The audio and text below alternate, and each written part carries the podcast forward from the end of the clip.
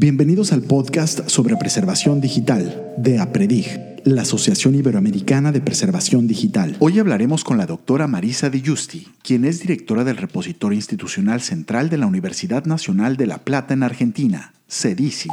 y es presidenta del ISTEC, el Consorcio Iberoamericano para la Educación en Ciencia y Tecnología. Marisa, bienvenida al podcast de APREDIG y gracias por darnos esta entrevista. ¿Qué es el CEDICI de la Universidad Nacional de La Plata? Bueno, el CEDICI es el repositorio central de la universidad que alberga eh, más de 73.000 recursos en este momento, de tipologías bien diferentes, y en los últimos tiempos hemos incorporado lo tradicional, las tesis, las tesinas, los libros, capítulos de libros, artículos. Eh, eh, nosotros tenemos la red de museos de la universidad, entonces tenemos objetos, por ejemplo, del, Museo Azarini, que es de instrumentos musicales de la universidad, o piezas muy antiguas, incluso producciones que pertenecen a instituciones que han acordado convenios con la UNLP para albergar en el repositorio. Y en los últimos tiempos lo que hemos tenido que ir agregando es la parte de datos y también la universidad está involucrada con lo que tiene que ver con transparencia activa, que sería la contraparte pública de lo que es el acceso abierto en nuestras áreas más académicas y científicas. Este, y como está involucrada en transparencia activa, todo lo que tiene que ver con concursos, eh, todo lo que tiene que ver con documentación, resoluciones, ordenanzas que tiene la universidad, digestos, etcétera, etcétera, también se tienen que guardar en el repositorio este central. Eh, con lo cual, el repositorio es una, una herramienta, obviamente, de, la administración de la universidad, una herramienta importante, es una herramienta muy importante para la visibilidad de la universidad, pone una buena parte de la visibilidad que tiene la institución este, y significa un trabajo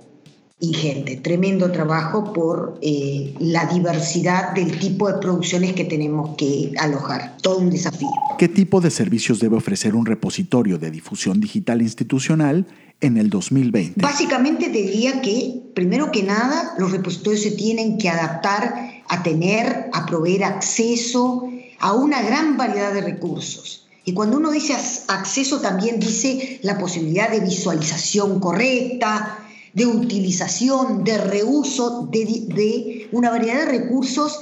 Cuando digo variedad, digo tipologías diferentes, artículos, tesis, preprints, conjuntos de datos, papers, software, etcétera, etcétera. Todos los repositorios de la nueva generación deben estar centrados en los recursos y no en los metadatos de los recursos. Y eso significa una gran variante. Y significa una gran variante en muchas cosas, también en cuestiones como la interoperabilidad y muchas cosas más. Entonces, eh, COAR está pidiendo que los repositorios se establezcan eh, como redes entre ellos, donde existan conexiones que sean como especie de enlaces bidireccionales. ¿eh? Resultado de la interacción de esos recursos, es decir, como si vos tuvieras eh, objetos, objetos enlazados que eh, deben referirse entre unos y otros de una manera transparente, identificarse correctamente. ¿eh? Esos recursos también deben ser aptos para procesamiento por computadoras, para permitir justamente la utilización y reutilización a partir de servicios que establezcan esos repositorios entre sí y teniendo que hacer poco desarrollo extra sobre eso. Es decir, eh, estamos planteando, o COAR está planteando y la comunidad está aceptando, que hablamos de plataformas más activas, ¿eh? que puedan aceptar otras cosas, versionado, comentarios, actualizaciones, revisiones por pares, que es un planteamiento que ya llevaba adelante COAR hace un tiempo. Y esto también plantea en los aspectos de interoperabilidad, como ya lo estás viendo, me imagino, un cambio del tradicional protocolo eh, OAI-PMH, que es un protocolo que lleva 15 años y que fue fantástico cuando se inició, a un cambio de protocolo para un protocolo tipo ResurSync que puedan utilizar los repositorios y que permita mantener una sincronización entre esos repositorios y por tanto la posibilidad de este enlace entre estos objetos y demás. Y otras tecnologías, que yo no digo que estas tecnologías ya no se estén usando en algunos casos, por ejemplo, signposting, ¿no es cierto? Que te permite mostrar no solamente el recurso, sino las relaciones que tiene ese recurso, o, este, por ejemplo, eh, pensar en protocolos que trabajen eh, um, en aplicaciones que sirvan para realizar anotaciones arriba de los objetos digitales, comentarlos, etcétera, etcétera. Entonces, eh, fíjate que es un panorama complejo en algunos aspectos, porque cuando uno empieza a buscar, no es que haya muchos repositorios que estén implementando en este momento eh, un protocolo como de interoperabilidad como ResurSync. Bueno, pero hacia eso tenemos que ir. ¿Cómo se gestiona la preservación digital en un repositorio de difusión digital institucional como CEDICI? Bueno, nosotros cuando, digamos, pensamos en preservación ha sido un aprendizaje, voy a decir la experiencia que tenemos, ¿no es cierto? Lo cual no es, no va más allá de eso, la experiencia que tenemos. Pero digamos, si nosotros pensamos en preservación, eh, lo primero que pensamos es tener en cuenta la ISO 14721. Es decir, para nosotros es una guía, no importa cuándo o hasta cuánto te vayas arrimando, digamos. Tenemos que pensar la estructura de, digamos, la unidad de información que movemos adentro del repositorio, tal cual como la define la 14121, es decir, un paquete de información que tiene información de contenido, de representación de ese contenido, e información estrictamente de preservación y también descriptiva, es decir, el paquete de información en su estructura, que sería eh, tal cual lo entiende la norma, información propia de contenido e información específica de preservación, que es lo que la norma llama la PDI, digamos, es decir, vos de un objeto que está guardado en tu repositorio, de un contenido, tenés que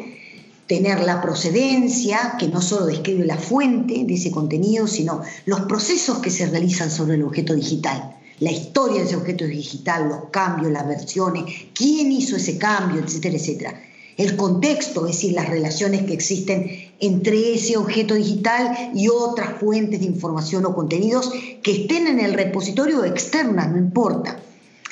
Eh, también tenés que saber tener una identificación única de ese contenido, es decir, un repositorio hoy no se concibe sin tener un identificador persistente, puede ser un handle, puede ser un DOI, etcétera, etcétera. Y tenés que tener también seguridad de que esa información no va a cambiarse, no va a alterarse, es decir, eso lo tenés que tener siempre en mente.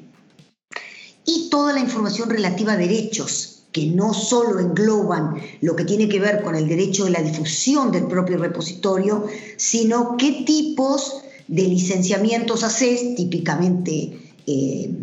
típicamente las licencias Creative Commons, que refieren a los usos que el autor permite sobre esa obra. Eso, digamos, la configuración que uno tiene en la cabeza del, del contenido, cómo lo va a mover. Y esa información, ese paquete, esa, ese, este, ese IP, como lo llama la norma, o sea, paquete de información, tiene que estar adecuadamente descrito ¿eh? por una información que lo identifique y que nos permita, por supuesto, localizarlo rápidamente y todo lo demás. Entonces uno piensa dos cosas. Esto del paquete de información, pensar la información que tiene dentro del repositorio que debe tener los elementos que se solicitan para un paquete de información según la norma, y después eh, que adentro del repositorio, tu repositorio tiene que tener en lo posible una funcionalidad lo más cercana posible a la funcionalidad que se describe justamente en la norma en lo que uno da en llamar el modelo abstracto, que sería, la norma describe seis entidades, como vos sabés muy bien, y las funciones que tiene que tener cada una de esas entidades. El ingreso o ingesta o ingest, ¿no es cierto? El archivo, eh, la administración, el acceso, la gestión de datos y el planeamiento, la preservación. Y ahí viene la cosa y ahí viene el problema, David, porque, digamos, uno tiene bastante bien todo lo que tiene que ver con la ingesta, es decir, pensando los software, eh, yo digo, me paro y pienso en DSpace, suponete que es en lo que tenemos implementado CDC y SIG Digital, que son los dos repositorios que gestionamos. Está bárbaro, o sea, no tiene problemas en los términos de la ingesta, eh, los términos de lo que es lo que sería la funcionalidad de la parte de la administración, vos podés personalizar un montón de cosas, la trabajás muy bien. Archivo también, más allá de que vas a tener que pensar todas otras cuestiones vinculadas a la preservación, que son las copias, estas cosas que uno puede ver separadamente o eh, prever el archivo por el cualquier desastre que, que, pueda ocurrir, fuego, este, inundación, etcétera, etcétera.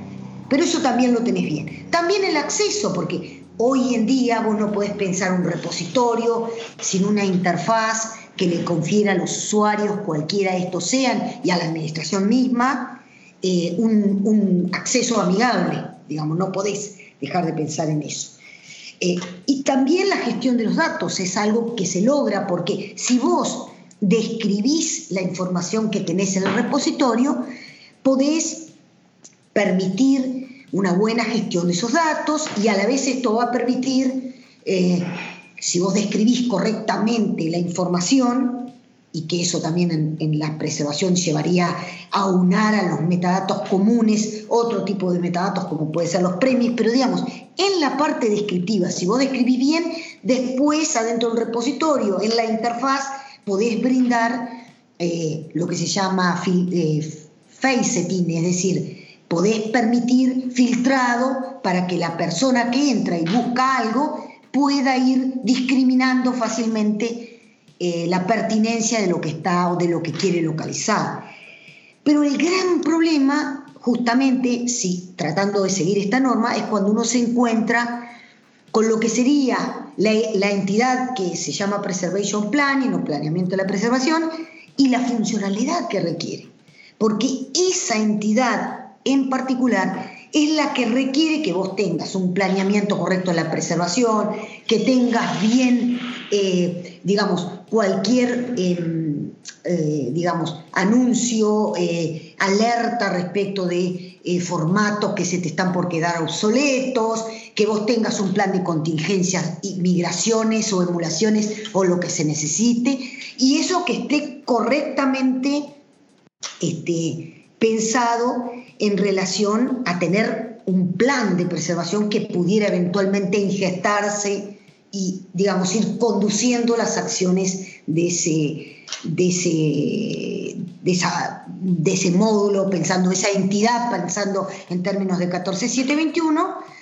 que este, se te hace bien difícil llevar adelante, ¿no es cierto? Es decir, todos los aspectos del paquete de información lo tenés en un repositorio normal, bien establecido, ¿me entendés?